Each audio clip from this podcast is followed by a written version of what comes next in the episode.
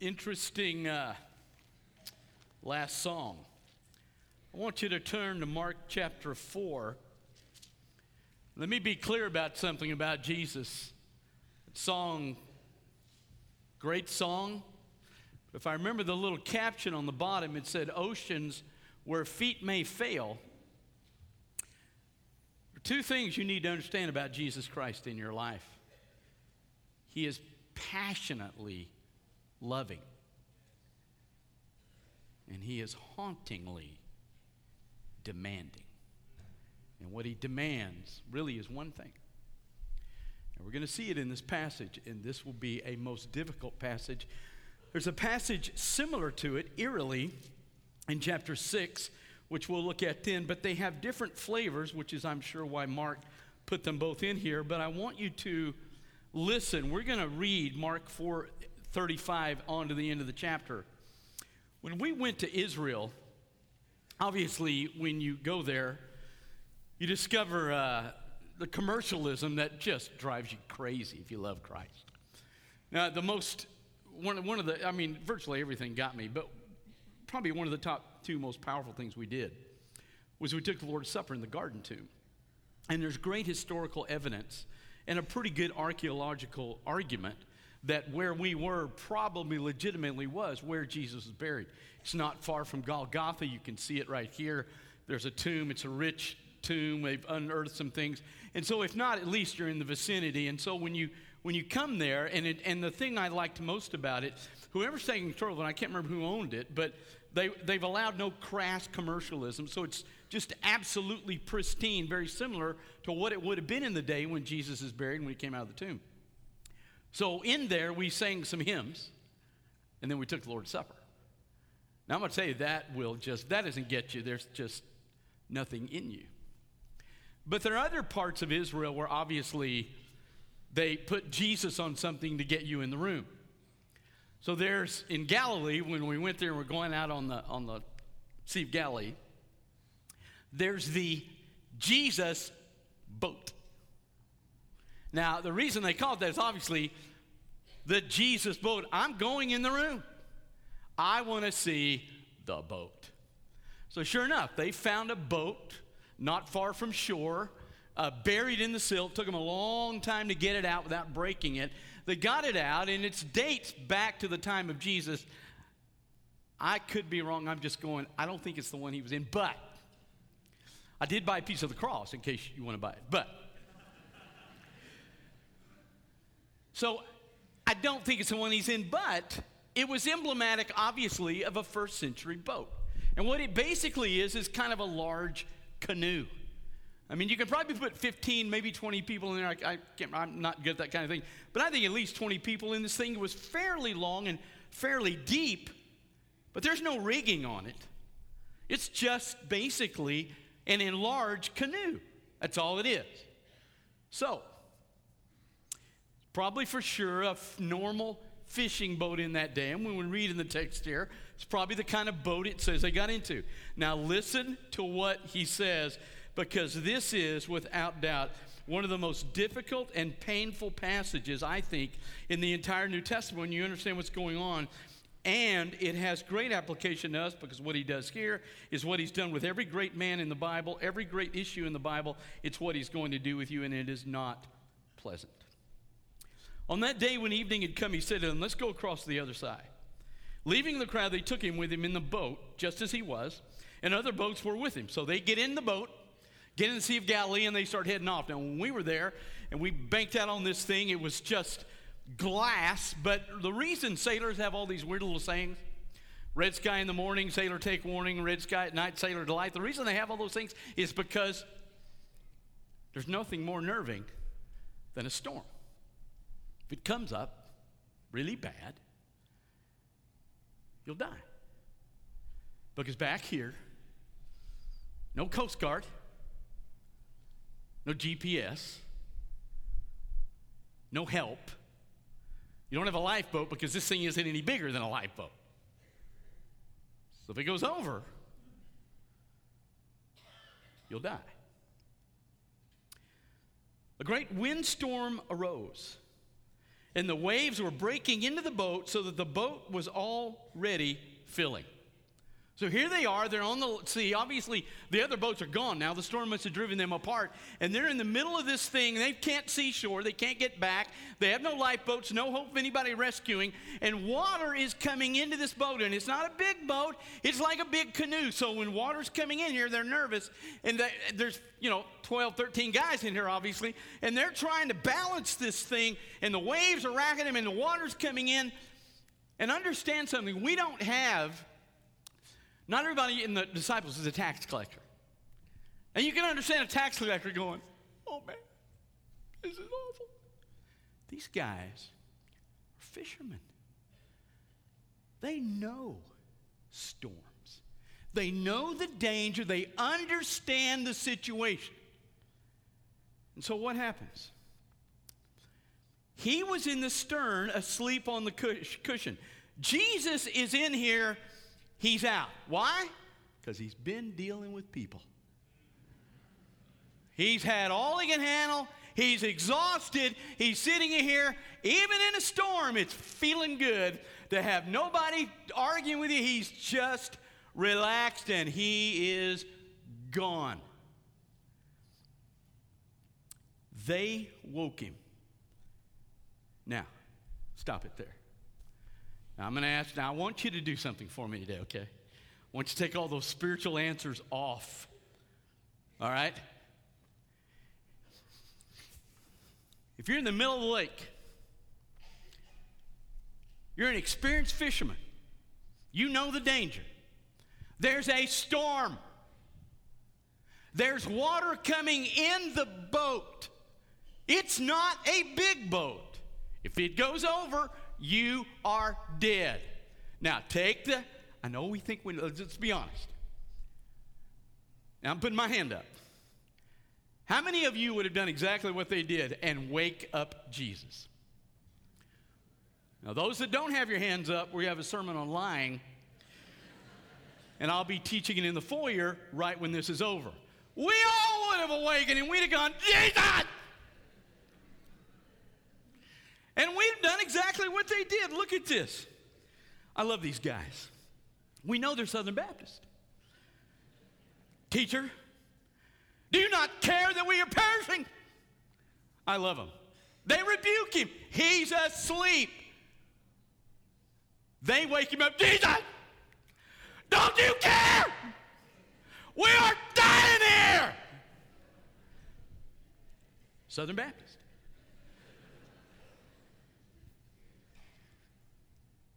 He awoke. Here's what he does rebuked the wind, put his hands up, said, Stop. Wind stops. Clouds are gone. Sky's clear. Said to the sea, Peace, be still. The wind ceased, and there was a great calm. So he gets up in the boat, speaks to the wind, speaks to the water, and says, Quit it. And it's all calm. Just like when we went out. It's glass. You can hear James looking at John going, I think we could water ski now. It's perfect. He said to them, Why are you so afraid? Now, stop it there. Now, come on. Don't give me the spiritual answer. Is their fear legitimate? Okay, walk with me here. Watch me. This is yes. This is no, and this is not a trick question. And if you answer no, it's not legitimate, again, we're going to have a little chit chat it is completely legitimate. There are some fears we face in life that are absolutely legitimate. When you go to the doctor and he uses the word cancer with you, don't come to me and say you're not afraid because I'm telling you, that's a fearful thing. There's some legitimate things in life that are correct to cause us fear. And there is nothing wrong with being in a boat and a wind coming in and the waves are coming in and the water's filling up and it's rocking back and forth and you are scared. That fear is legitimate because if it continues, you will die. It's legitimate. Why are you so afraid? Have you still no faith. They were filled with great fear and said to one another, Who is this? That even the wind and the sea obey him. Now, that is going to surface in chapter 6, so we're going to hold back on that. But here's what he says to them Why are you so afraid? Have you still no faith? What? Were they supposed to believe? He tell them before they get in the boat? Hey, boys, listen, if we hit a storm, don't wake me. Did you do that? No.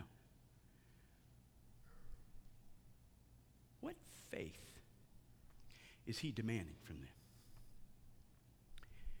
He's begun to tell them who he is that he's God, that as a Son of Man, he's come to redeem the world of their sins.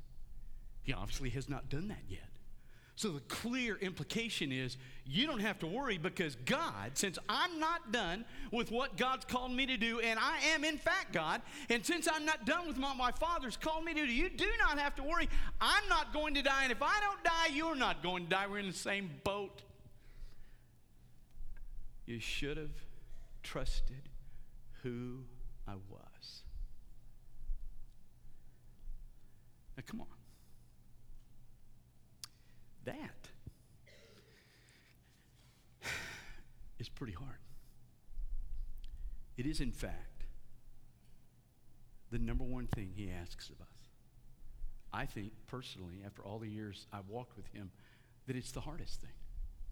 He asks one thing. He asks that I believe in what he says and trust in who he is. And if I can't do that, he doesn't look at me and softly say, Hey, Chris, I understand. It's a big storm. Waves were in the boat, water's in the boat. I understand you're being afraid. Got it. Listen, it's okay. I understand if your fear overwhelms your faith. I understand he's not compassionate here. He's passionately loving. He is hauntingly demanding that I trust what He says and I believe who He is. And if I don't do that, He rebukes me. And all that I'm supposed to do for Jesus Christ is lost. Let me show you something. Go with me to 1 Samuel chapter 13. If you have this Bible, it's on page 235. 1 Samuel 13, go back to the left. 2 Samuel, a little more left. Ruth, a little right.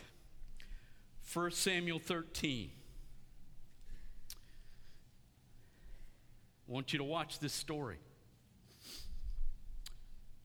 It says in verse 2 Saul chose 3,000 men of Israel. So here he is, okay? He's got 3,000 men with him. Now look in verse 5. The Philistines mustered to fight with Israel.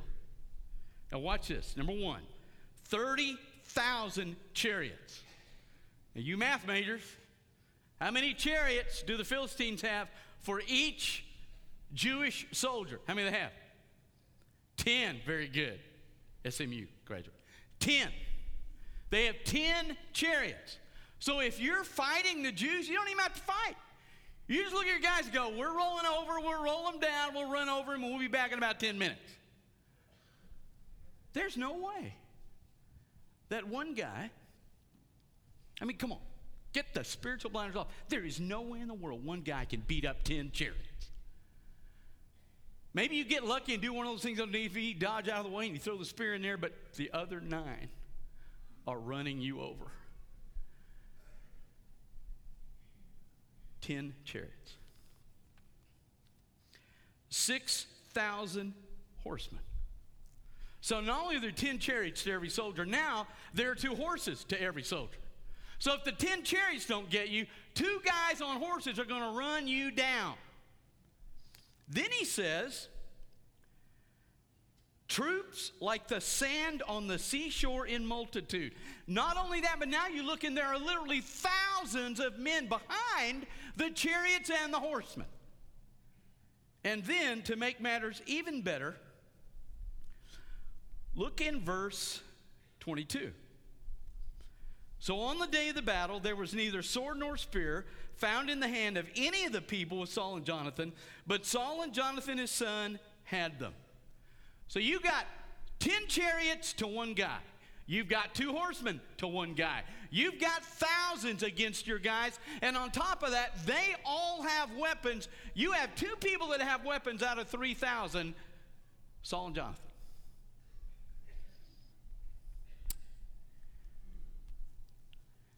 Now, come on. Surely. Surely. God would not be so unfair that he would say to Saul, Hey, you got to trust me, buddy. I got this. Because honestly, in fairness, that's not just outnumbered, that's beyond overwhelmed.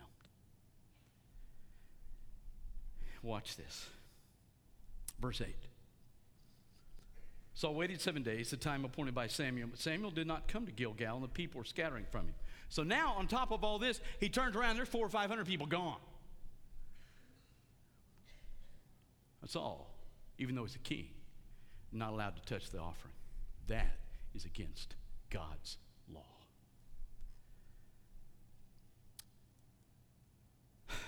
Bring the burnt offering to me and the peace offerings. He offered the burnt offering. As soon as he had finished offering the burnt offering, behold, Samuel came. Saul went out to meet and greet him. Samuel said, What have you done? Saul said, When I saw the people were scattering from me, you didn't come within the days appointed. In other words, Samuel's fault. That the Philistines had mustered at Michmash, I said, The Philistines will come down against me at Gilgal. I have not sought the favor of the Lord, so I forced myself and offered the burnt offering. Watch this. Samuel said to Saul, You have done foolishly. You have not kept the command of the Lord your God with which he commanded you, for then the Lord your God would have established your kingdom over Israel forever. Jesus was not meant to sit on the throne of David. Jerusalem was not meant to be the city of David. Jesus was meant to sit on the throne of Saul. Jerusalem was meant to be the city of Saul. That was God's initial heartbeat. But he failed. But now your kingdom shall not continue. The Lord has sought out a man after his own heart, and the Lord has commanded him to be prince over his people because you have not kept what the Lord commanded you.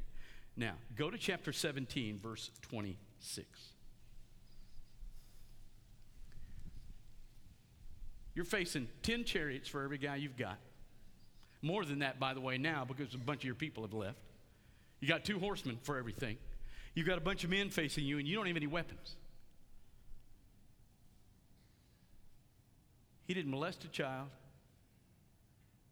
he didn't cheat on his wife. All he did was take an offering and light it. Because, now listen to me, because he gave in to his fear. Take the spiritual stuff off. Because my bet is, I'm looking at myself when I read that passage. I'm not sure I wouldn't have given in my fear. I'm not sure I wouldn't have done that. I look at what I've got, I got nothing here.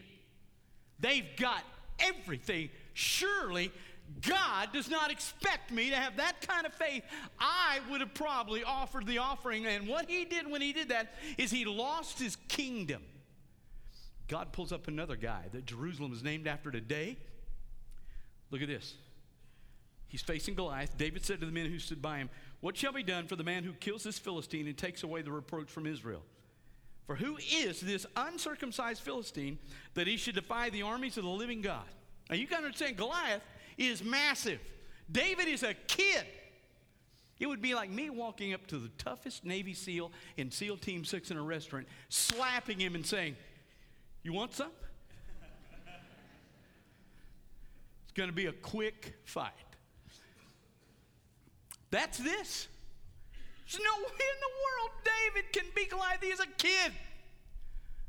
His own brothers, everybody in the entire army is scared to death. When Goliath comes out, they get down and act like they're praying. Holy God, Baruch Torah. They are scared.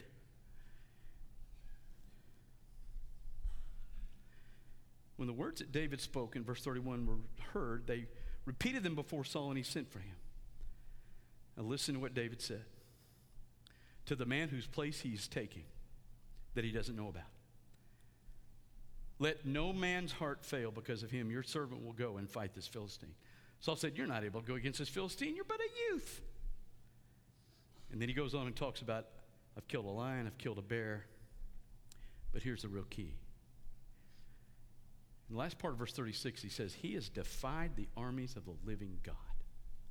And David said, The Lord who delivered me from the paw of the lion and from the paw of the bear will deliver me from the hand of this Philistine. And Saul said to David, Go, and the Lord be with you. What does David say? Does he know he can whip this Goliath? No, he does not. He's smart enough to know. When Saul looks at him and says, This guy's been a man of war from youth, you're just a kid. David knows that. He understands there's no way in the world on his own power he can whip this guy, but he says, Look, it's not about me, it's about my father. He does not focus on his fear, he focuses on his God. And that is the most difficult thing you we do as a child of God because what God will do is put you in situations where they will overwhelm you if He does not come through. And He will demand of you that you trust Him. It's the Israelites. They step into the land. They look out there, all these fortified cities, all these big giant people. They come back. They have a big committee meeting, 10 to 2. They said, We can't take this land. They're right. They can't. Joshua and Caleb said, It doesn't matter. God said to give it to us. We can have it. You have to come to a place where you decide you either believe what you fear and what you see, or you believe what God says and who He is. And that is exceptionally difficult. You're in a boat it's filling with water. The storm is all around you. You're in one simple little tiny canoe.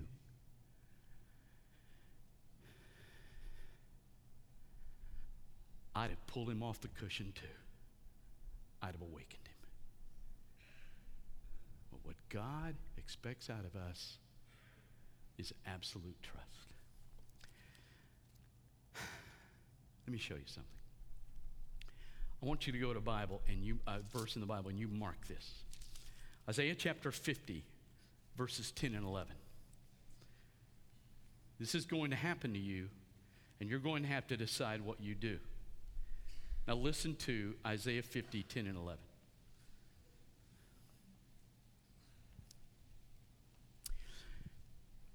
Scholars argue about Isaiah that there are two, sometimes three Isaiahs, authors because 1 through 39 is pretty judgmental, but then 40 through 66 is pretty, God's going to deliver us, He's going to take care of us. Whenever you find the phrase, the servant of the Lord, in Isaiah 40 to 66, it's always referencing Jesus Christ. I remember Isaiah 53, by his stripes we are healed. The suffering servant in Isaiah 40 66 is Jesus. We're in Isaiah 50, right in the middle. Listen. Verse 10. Who among you fears the Lord? Are we supposed to fear the Lord? Absolutely. I fear him. I have a reverential trust in him. I have an awe of him. As a matter of fact, we will see that in Mark 6. I am to fear the Lord and obeys the voice of his servant. I obey Jesus. So those two things are commanded of us, right? I'm supposed to fear God and obey Jesus, correct? Watch this. Let him who walks in darkness and has no light.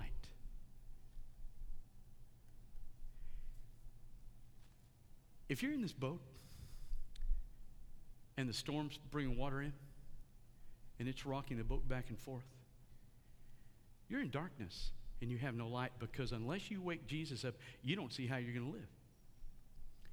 If you're Saul and you got 30,000 chariots and you've got 6,000 horsemen and you got maybe 2,500 people and you have no weapons, there is no way in the world you can look at this and go, yeah, we can win. And if Saul takes his sword out and goes, let's go, boys, the other guys in the back are going, I don't think so. I don't care what kind of gifted leadership you have, you can't lead people into that kind of situation. Because there's no way to look at that and figure it out.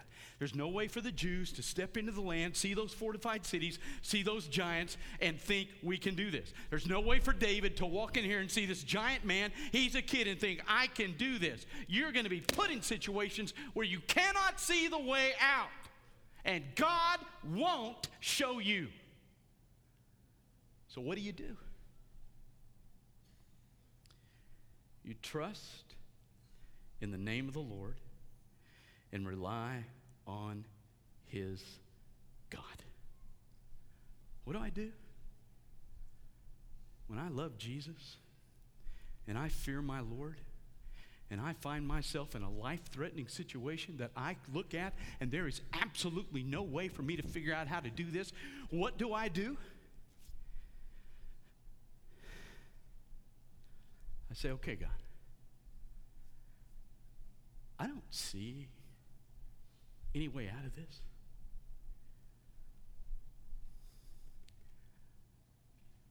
But I know two things. I know you've said you would never leave me alone. And I know what your character is like. So I'm going to trust in you and your character. And I'm not going to focus on my fear. I'm going to put my faith in and trust that you have my back. Matter of fact,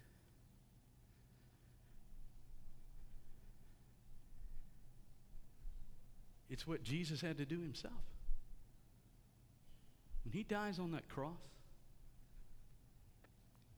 around noon, and he looks up and he says, Eli, Eli, lama sabachthani, my God, my God, why have you forsaken me? When he utters that and darkness comes, when that moment occurs on that cross, how many of his disciples are down here? But there's nobody here. They are gone. John was here, but he took his mother home. There is nobody here as he's dying. And the people down here, what are they yelling at him? By the way, you might remember what they're yelling at? If you're the Christ, really, come down off the cross and prove it. If he leaves. Matter of fact, he hangs from 9 to 3 o'clock. If he leaves at 2.59, you and I are not saved. He hangs there. And he dies. The only, this is what just, I don't understand how he did it. It's just got to be crazy. You spend three years with these guys. You tell them who you are. You do all these healings. You do these exorcisms. You do this amazing thing. You give them three years and you tell them over and over, oh, boys, here's what's going to happen. Listen. I'm going to get rejected by the chief priests and elders. They're going to crucify me. They're going to put me in the ground. But I'm coming out on the third day. Just wait. Three years. Not one is here. And the only person that believes in him met him for 10 minutes and said, You know, I got what's coming to me, but I, I don't think you do. Will you remember me when you come in your kingdom? Today, you will be with me in paradise. One comes out of the grave, anybody there? Nobody. Why did he hang on that cross? When apparently, apparently, he's a miserable failure. There is nobody that buys into him. Why does he hang on the cross? Scripture says this in Hebrews For the joy set in front of him, he endured the cross. He looks at this whole situation and goes, There's nothing here, but my father told me joy would come out of my death, and I trust my Father, not what I see. It's difficult. It's hard. But when you love Jesus and you fear God and it's dark and you can't see any way out of it, you trust in the name of the Lord and rely on your God because He has never lied or failed. Let's pray. Father, oh, there are times when you put us in some situations that are just frightening. You allow it, you cause it. And Father, my bet is there are people in this room going through it today. They're Scared, they're anxious, they're fearful, they're nervous. Father, not because they're whiny and idiots, but because they have legitimate fears. Father, let them know. At the end of the day, no matter how dark it gets, you always have our back. Burn that into those of us that know you as Lord and Savior. Thank you for that truth. And drive it home to us today. Into my heart as well. In Jesus Christ's name. With your heads bowed and your eyes closed.